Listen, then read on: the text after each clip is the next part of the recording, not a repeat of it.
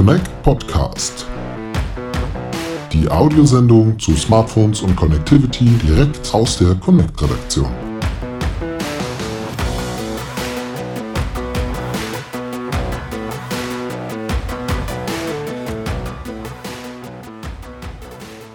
Liebe Hörerinnen und Hörer, ein herzliches Willkommen zu einer neuen Folge des Connect Podcasts. Von mir wieder äh, Lennart Holtkemper aus der Connect Redaktion und mein Kollege Andreas Seeger ist ebenfalls wieder vor dem Mikro. Hi Andreas. Hallo Lennart. Ja, heute heißt es ja nicht nur herzlich willkommen zu einer neuen Podcast-Folge, sondern auch herzlich willkommen im Jahr 2021, das jetzt natürlich schon wieder ein paar Tage alt ist, aber ich hoffe dennoch, dass Sie gut und vor allem gesund ins neue Jahr gekommen und gestartet sind. Viele sind ja diesmal nicht gerade mit einem Knall ins neue Jahr gestartet, mit äh, ja, Silvester-Böller-Verbot. Da war vielleicht eine Wunderkerze so das höchste der Gefühle. Aber aus Smartphone-Sicht starten wir dieses Jahr durchaus mit einem Knall ins neue Jahr, denn Samsung hat nun schon etwas früher als üblich die Galaxy S21-Reihe vorgestellt. Also die Top-Gerätereihe von Samsung. Und das alles so im Zuge der CES oder so gegen Ende der CES, die ja ähm, diesem Jahr auch Corona-bedingt eher eine Online-Veranstaltung ist oder geworden ist und kein, ähm, ja, kein Event mit Anwesenheitspflicht quasi. Und ähm, ja, eigentlich hat Samsung jetzt das Ganze einen Monat vorgezogen. Und Andreas, was meinst du, was hat Samsung dazu bewogen, die Phones nun einen Monat früher zu stellen? Ähm, wegen Corona haben wir im letzten Jahr ja eigentlich eher Gegenteiliges gesehen. Lennart, das ist eine gute Frage und die habe ich Samsung so mhm. auch gestellt, weil es gab ja auch Produktbriefings zu den Geräten.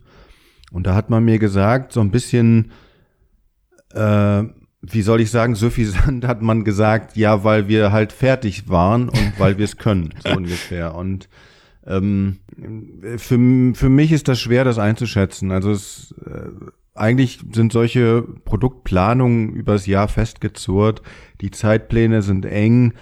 Ähm, es ist relativ schwierig, dass man da jetzt zufällig einen Monat früher fertig ist. Also ich kann mir das schwer vorstellen. Ich glaube eher, dass man dass man, äh, dass der Markt gerade im Umbruch ist und dass Samsung ja vielleicht auch ein bisschen unter Druck ist von den chinesischen Unternehmen wie Oppo und Vivo etc., die auch in den Markt in international expandieren, in den Markt drängen, auch nach Deutschland. Und dass man da eben jetzt auch ein hohes Tempo anlegen will mit den Produkten, weil ähm, Geschwindigkeit ist durchaus ein Aspekt im Mobilfunkmarkt. Also je eher die Produkte im Handel sind bei den Unterne äh, bei den Netzbetreibern, desto früher verkaufen sie sich, desto mehr Stückzahlen gehen, gehen über die Ladentheke. Also insofern, ähm, Samsung sagt, wir sind früher fertig geworden. Ich glaube eher, es ist, ähm, man, man will das Momentum, die Gunst der Stunde nutzen, schnell in den Markt zu gehen und äh, vor den chinesischen Unternehmen wie Xiaomi oder Oppo sozusagen Schnitt zu machen und ähm, äh, sozusagen zu expandieren und äh, sich auszubreiten. Also den Herstellern so ein kleines Schnippchen schlagen, ähm, ja, quasi als erstes im Jahr glänzen. Das könnten Samsungs Beweggründe gewesen sein, dieses Jahr das Ganze ein bisschen früher zu machen. Vielleicht ist es aber auch irgendwas ganz Banales. Ähm, ja, unsere Einschätzung ist jedenfalls, dass es vielleicht doch an der Konkurrenz liegt. Ja, ähm, Andreas, die S21-Reihe bedeutet ja wieder Reihe gleich drei Geräte. Wir haben also wieder ein kleines Modell, das S21, ein etwas größeres, das S21 Plus und wieder die Spitze, ein S21 Ultra. Was kannst du uns denn mal jetzt so grob für den Überblick sagen? Wie unterscheiden sich die Geräte denn? Also Ultra steht ja bei Samsung immer für das Nonplusultra an technischer Ausstattung. Das ist das äh, äh teuerste größte und best ausgestattete Gerät der Serie. Ähm, das Plus ist mhm. dann ein bisschen kleiner und ein bisschen günstiger, ein bisschen abgespeckter. Und das S21, das normale ist, ähm, könnte man fast schon als das Kompaktmodell bezeichnen. Die Geräte unterscheiden sich dadurch, dass ähm, das Galaxy S21 Ultra hat ein 6,7 Zoll Display mit sehr hoher Auflösung das sind 3200 mal 1440 Pixel. Das S21 Plus hat ein 6,7 Zoll Display Also ein bisschen kleiner und eine reduzierte Auflösung von 2400 mal 1080 Pixel. Das sind große Zahlen, also die mhm. Differenz hört sich groß an, aber für den Betrachter ist da jetzt, ist es jetzt nicht so, dass er da raufschaut aufs Display und einen Unterschied sieht. Also die Inhalte werden auch auf dem S21 Plus knackscharf mhm. dargestellt. Beim Ultra ist es halt so, das ist die Darstellung noch mal brillanter und das Display ist auch ein bisschen heller noch. Das S21 hat ein 6,2 Zoll Display. Genau, das kleinste Modell, das wäre sehr, wie ich sagte, auch wieder 2400 mal 1080 Pixel. Und ähm, was ich wichtig finde, ist ähm, beim Ultra ist das Display curved, also so leicht an den Rändern, Rändern gebogen. Mhm. Und beim Plus und beim normalen S21 ist es plan, liegt es plan auf.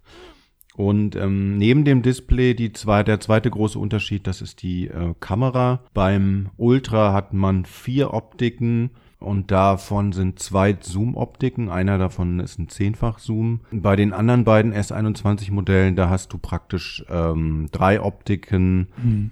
und die Zoom-Stufe ist auch nicht so hoch wie beim Ultra.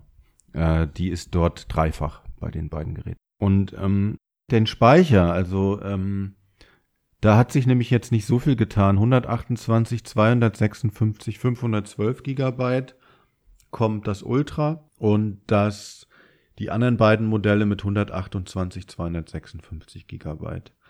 Der RAM, also der Arbeitsspeicher, der ist beim Ultra 12 Gigabyte groß, beim 512 Gigabyte Modell sogar 16 Gigabyte. Ähm, bei den anderen beiden Modellen sind es 8 Gigabyte. Ist das jetzt schlimm? Also ich glaube nicht. Weil ob man jetzt 8 oder 12 Gigabyte Arbeitsspeicher hat, das merkt man vielleicht in Benchmarks, aber jetzt nicht in, in der realen, in, in, im Alltag in der Nutzung. Da merkt man es nicht. Ja, wenn wir uns dann die Preise anschauen, das geht ja in diesem Jahr sogar ein bisschen günstiger los, oder? Also ich habe mir die Preise mal angeschaut. Im letzten Jahr haben wir beim S21 ähm, einen Einstiegspreis gehabt von 899 Euro und der liegt ja in diesem Jahr nur bei 849 Euro. Und gleiches zieht sich eigentlich so durch die Reihe hindurch, also so dass wir beim Ultra auch schon ja ähm, über 100 Euro quasi Ersparnis haben eigentlich zum, zum Vorjahr. Woran liegt das? Genau, ähm, Samsung ist ein bisschen günstiger geworden, wobei ich günstiger in Anführungszeichen setzen würde. Das liegt daran, zumindest begründet ist der Hersteller damit, ähm, man lässt ein Netzteil und Kopfhörer weg. Oh. Das heißt, äh, man geht so den Apple-Weg, stellt das Ganze so in, de, äh, begründet das mit dem Umweltaspekt. Also es ist ja auch nicht von der Hand zu weisen, dass in den meisten deutschen Schubladen jede Menge Netzteile liegen. Ich finde aber bei einem Gerät in der Preisrange einfach kein Netzteil mehr reinzulegen und keine Kopfhörer, weiß nicht, ist irgendwie, man sollte dem Kunden zumindest optional die Möglichkeit geben, das ähm, nachzubestellen mhm. und das dann kostenlos zu ordern, ordern zu können. Und das machen die Unternehmen eben nicht. Okay.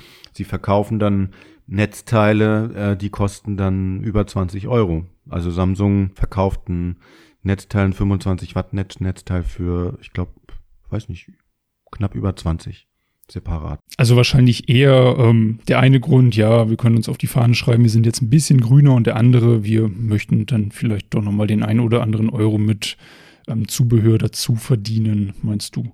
Ja, mit Zubehör dazu verdienen, aber es ist logistisch natürlich für ein Unternehmen super. Also es ist viel besser. Ne? Die Verpackungen sind viel kleiner. Man spart sich dieses ganze Zusammengepacke in, äh, in, in der Fabrik. Und äh, genau, wenn die Leute was brauchen, müssen sie es halt extra mhm. bezahlen. Das haben also ähm, alle drei Modelle gemeinsam. Da fehlt das Netzteil und da fehlen die Kopfhörer, richtig? Das ist korrekt, ja. Ähm, wo liegen denn sonst so die Gemeinsamkeiten? Ja, die Gemeinsamkeiten. Ähm, erstmal das Display. Ich meine, wir wissen beide, Samsung und die OLEDs, das können die Koreaner einfach. Also was Display angeht, macht Samsung niemand was vor. Das sind absolute Spitzenpanels, die da eingebaut sind. Alle drei Panels haben eine Bildwiederholrate dynamisch bis 120 Hertz hoch. Mhm. Das heißt, es äh, geht richtig flüssig über den Bildschirm. Alle drei Modelle haben die Möglichkeit, Dual SIM sozusagen zu, ähm, mit Dual SIM zu arbeiten. Und das Interessante daran ist, es gibt zwei SIM-Einschübe, also physische Einschübe und dann noch die Möglichkeit, eine eSIM zu betreiben. Okay. Rein theoretisch ist da also Platz für drei SIM-Karten, aber praktisch äh, kann man maximal zwei aktiv mhm. betreiben. Das liegt auch an den Antennen, die intern verbaut sind. Genau, ähm, Display hatten wir dann noch der Prozessor. Der ist, ähm, das ist der Exynos 2100 ein 8-Kern-Prozessor, der vom Aufbau der Kerne ähnlich ist wie Qualcomm Snapdragon 888, also der Spitzenprozessor von Qualcomm für das Jahr 2021. Der wird auch eine ähnliche Performance schaffen. Also da ist man, äh, ist man gut aufgestellt mhm. mit den Geräten. Die Gemeinsamkeiten, ja, 5G, LTE, Wi-Fi 6, 8K Video können auch alle drei. Mhm. Fingerabdrucksensor im Display, kennt man auch schon, Gesichtserkennung, Stereo Sound. Genau, das sind so die Gemeinsamkeiten der Geräte. Wireless Charging unterstützen dann auch alle, oder? Genau. Das äh, geht auch wieder in beide Richtungen. Mhm. Was noch wichtig ist bei den Geräten, in meinen Augen, das Design. Da haben wir jetzt noch gar nicht drüber gesprochen. Ich habe die Geräte hier. Samsung hat ja das ein bisschen anders gemacht mit der Rückseite. Also die, die Kameraeinheit, die vorher so ein bisschen abstand, die geht jetzt fließend über in den Rahmen. Das wirkt einfach organischer, runder es ist denen gut gelungen, den Koreanern. Das finde ich ähm, ist wirklich sehr nett. Und äh, dazu kommt, alle Geräte haben so ein mattes Finish. Hm. Die Zeit der Hochglanzoptik scheint vorbei zu sein. Und ich glaube, es wird nicht viele geben, die dem hinterher weinen, weil nee. diese glänzende Klavierlackoberfläche, die hat ja immer Fingerabdrücke angezogen. Und ich finde dieses matte, das sieht einfach viel besser aus. Es fühlt sich auch vor allem viel schöner an, so richtig ähm, weich ja, und wie du genau. sagst, halt, man sammelt halt nicht so schnell die Fingerabdrücke. Und ähm, ich finde es eigentlich auch ganz schick, was Samsung da gemacht hat, nämlich diesen, diesen Kameraübergang so ein bisschen ins Gehäuse mit eingearbeitet. Das ist ja bei einigen doch so ein bisschen negativ äh, aufgestoßen bei der letzten S20-Serie. Und was ich vor allem auch ziemlich schick finde, ist, dass ähm, Samsung so eine, so eine Zweifarbigkeit jetzt hat. Also diese, diese Kameraausbuchtung farblich sogar noch ein bisschen abhebt teilweise, je nachdem, welche Farbe man dann wählt. Genau, also ich, ähm, ich finde, die sind, äh, die sind, äh, das Design ist wirklich gelungen und es ist, man muss es jetzt mal klar sagen, es ist auch besser in Natura als auf den Bildern. Ich finde, auf den Produktfotos kommt das immer so ein bisschen, sieht so ein bisschen seltsam aus. In Natura ähm, wirkt es gut. Ähm, mhm. Kommt gut rüber. Nichtsdestotrotz sollte man natürlich die Geräte vorher sich einfach in, in, in real anschauen, auch wenn das in Corona-Zeiten schwierig ist. Das empfehle ich aber generell. Und ich empfehle das gerade bei den Samsung-Modellen auch, weil das Ultra zum Beispiel, das ist schon ein Riesenklopper. Also das ist äh, eines der größten und schwersten Smartphones, die mir so bekannt sind. Ja. Das Ding, das, äh, ich muss mal kurz hier ins Datenblatt gucken, genau, das wiegt fast 230 Gramm, 165 mal 76 Millimeter und das Ding ist 9 Millimeter dick. Und an und die Kameraeinheit, da kommt ja noch äh, da kommen ja noch mal über zwei Millimeter dazu an dieser Stelle. Das, ähm, das liegt schon schwer in der Hand. Mhm. Sehr edel mit dem Glas, aber das muss man, das, das muss man mögen. Also das, das, das spürst du in der Tasche, das Gerät. und wenn du ins, in, der, in der Hand hältst, dann, äh, zumindest mir ist das aufgefallen, das ist nicht so ausbalanciert. Also du merkst, dass der Hauptteil des Gewichtes auf den auf den Optiken liegt. Also der Schwerpunkt liegt ziemlich weit vorne. Das zieht dich, das zieht dich so ein bisschen, das zieht die Hand so nach unten. Ich weiß nicht, also OnePlus mit dem, mit dem aktuellen Spitzenmodell, helfen mir auf die Sprünge, das 8 Pro, das oder? Das 8 Pro, genau. Genau, also die machen es ein bisschen, die haben auch ein 6,8 Zoll Display, aber das Gerät ist, ich glaube, um die 200 Gramm und ein bisschen schmaler. Also man kann mit, wenn man solche Riesendisplays einbaut, kann man Geräte durchaus auch schmaler und äh, leichter bauen. Das ist jetzt irgendwie kein Naturgesetz. Hm dass man da so ein, so ein Schwergewichtler hinstellt. äh, mir sind aktuell eigentlich nur zwei Geräte bekannt, die so groß und schwer sind wie, äh, äh nee, nur ein Gerät noch neben dem Galaxy S21 Ultra. Das ist das iPhone 12 Pro Max. Das ist auch ein riesen, ein riesen Dickschiff. Also muss man mögen. Genau, du hast gesagt, es ist so ein bisschen frontlastig eben wegen dieser großen Kamera-Ausbuchtung und wegen der ganzen Technik da drin. Du hattest das Phone jetzt ja auch schon ein paar Tage in der Hand und auch zum Testen. Erzähl uns doch mal ein bisschen was über die Kamera. Da hat Samsung ja im Vergleich zum Vorgänger S20 Ultra eine Optik mit hinzugenommen, richtig?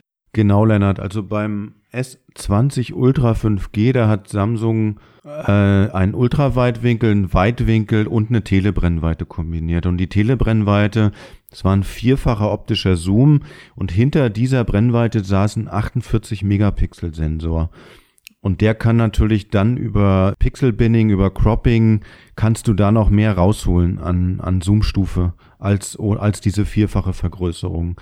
Beim S21 Ultra 5G macht Samsung das anders. Da bauen sie einen dreifachen optischen Zoom ein und kombinieren diesen dreifachen optischen Zoom mit einem zehnfachen optischen Zoom. Also es sind praktisch zwei Teleobjektive verbaut. Hm. Hinter diesen beiden Objektiven sitzt jeweils ein 10 Megapixel Sensor. Also man hat praktisch, man geht da technisch anders ran. Hm. Und was mir aufgefallen ist, ähm, die, äh, die Telebrennweiten die machen richtig gute Fotos. Das hat mir wirklich gut gefallen. Ich war damit jetzt am Wochenende unterwegs. Wenn man damit mit dreifacher oder mit ähm, fünffacher Vergrößerung Fotos macht, dann kriegt man richtig lichtstarke, gut, gute Bilder dabei raus. Was jetzt nicht so überragend beziehungsweise ähm, sozusagen innerhalb meiner Erwartung geblieben ist, hat mich jetzt also sozusagen mich nicht positiv überrascht.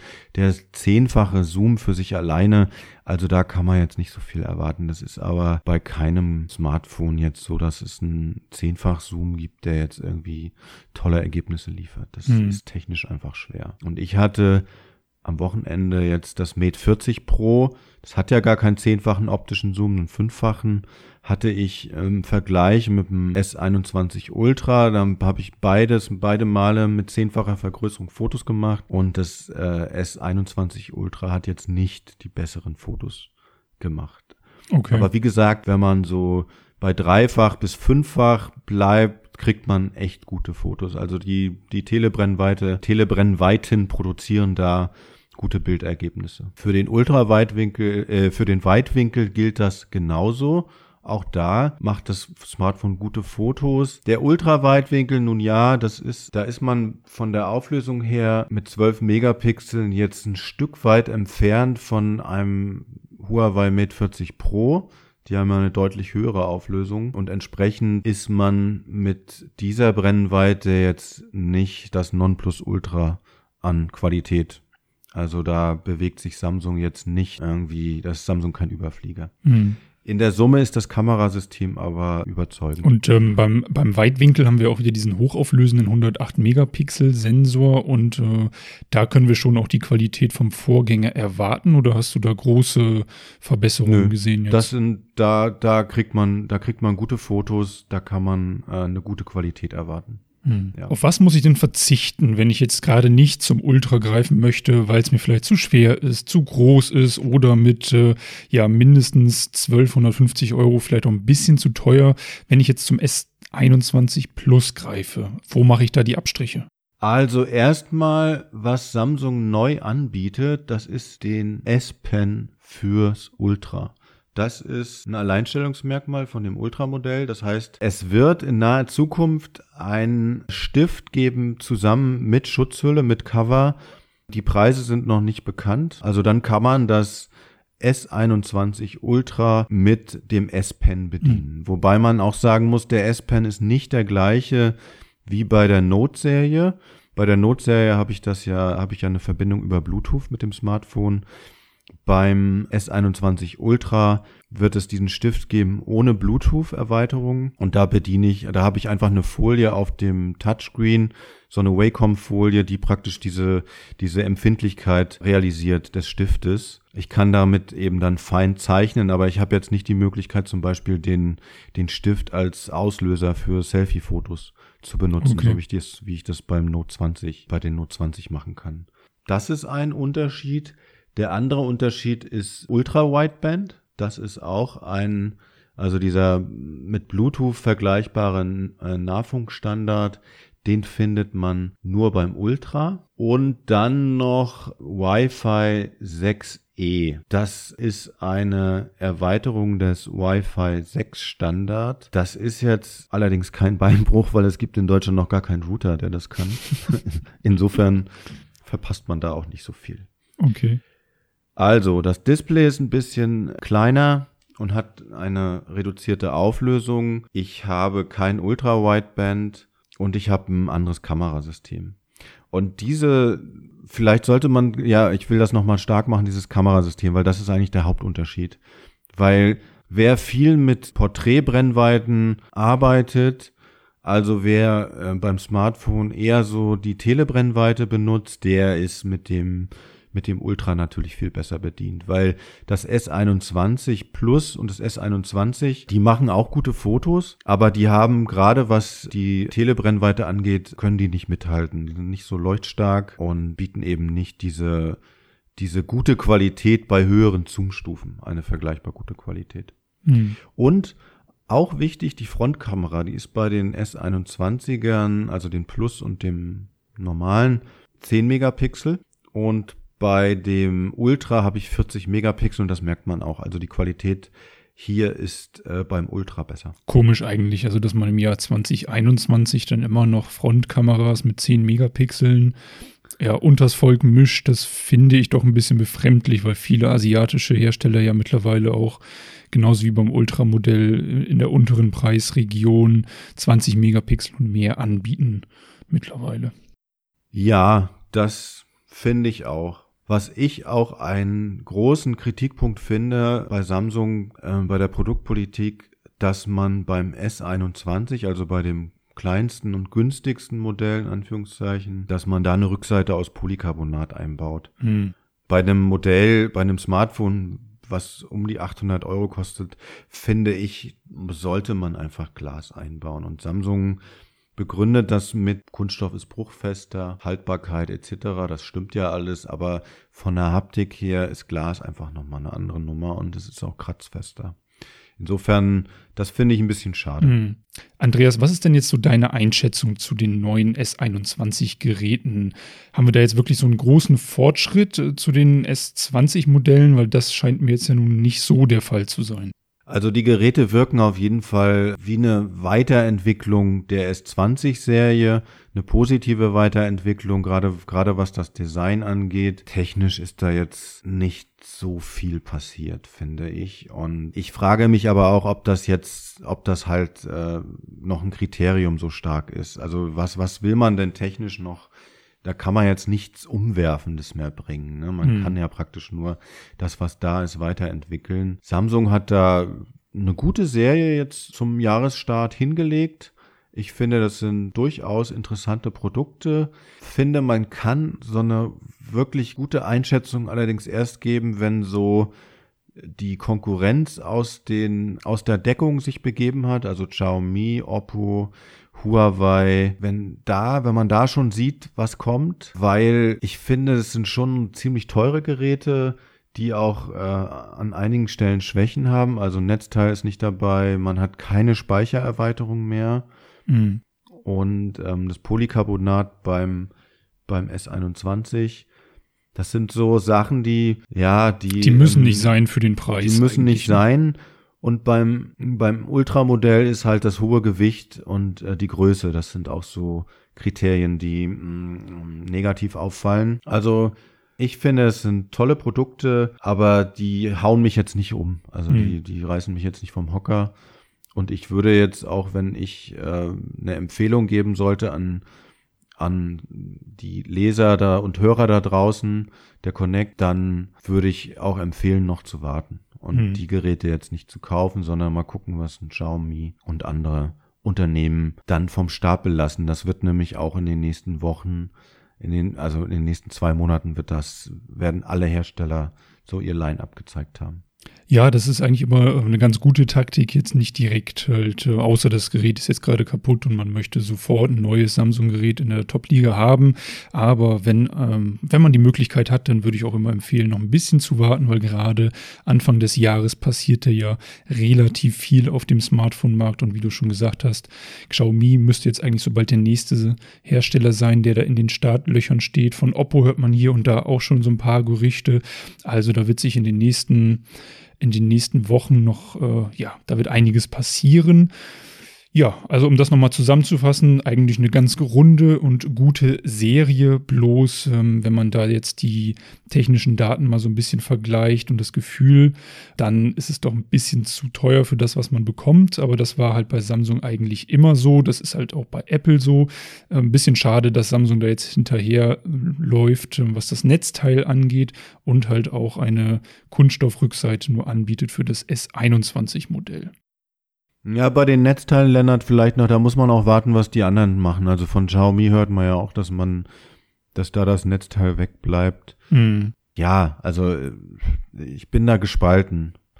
Ich finde irgendwie, man sollte es, wie gesagt, man sollte es als Option zumindest dem Kunden anbieten. Zumindest als kostenlose Option eventuell, ähm, was bei dem Preis von ja ab 1200 Euro für das S21 Ultra oder 849 für das normale S21 ja eigentlich schon mit dabei sein sollte, wenn man jetzt kein neues aktuelles Schnellladenetzteil zu Hause hat.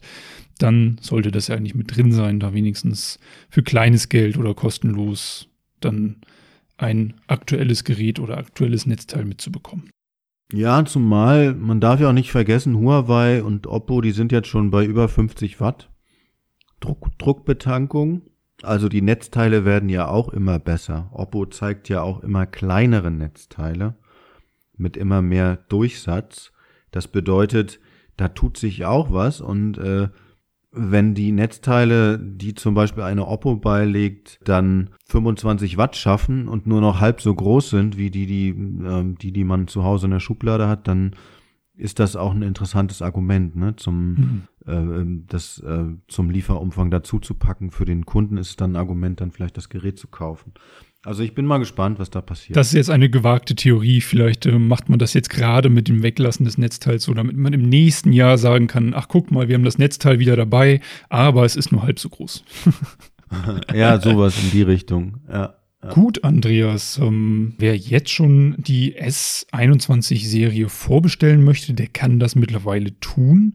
Wer die Geräte vielleicht auch erst die Hand nehmen möchte, also das Ganze im Handel sich mal live angucken möchte, der muss noch bis zum 29. Januar warten. Und ähm, ja, Andreas, das wäre es eigentlich soweit über die S21-Reihe. Und äh, ja, bedanke ich mich wieder recht herzlich bei dir für deine Zeit und die Einblicke in Samsungs neue Top-Flaggschiff. Das habe ich doch gerne getan, Lennart. Und äh, hoffe, dass ich das gut rüberbringen konnte.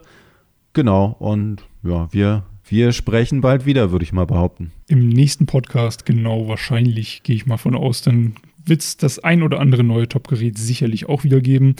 Ja, liebe Hörerinnen und Hörer, Ihnen wünsche ich dann noch einen schönen Tag. Bis denn. Bis Tschüss. dann. Tschüss.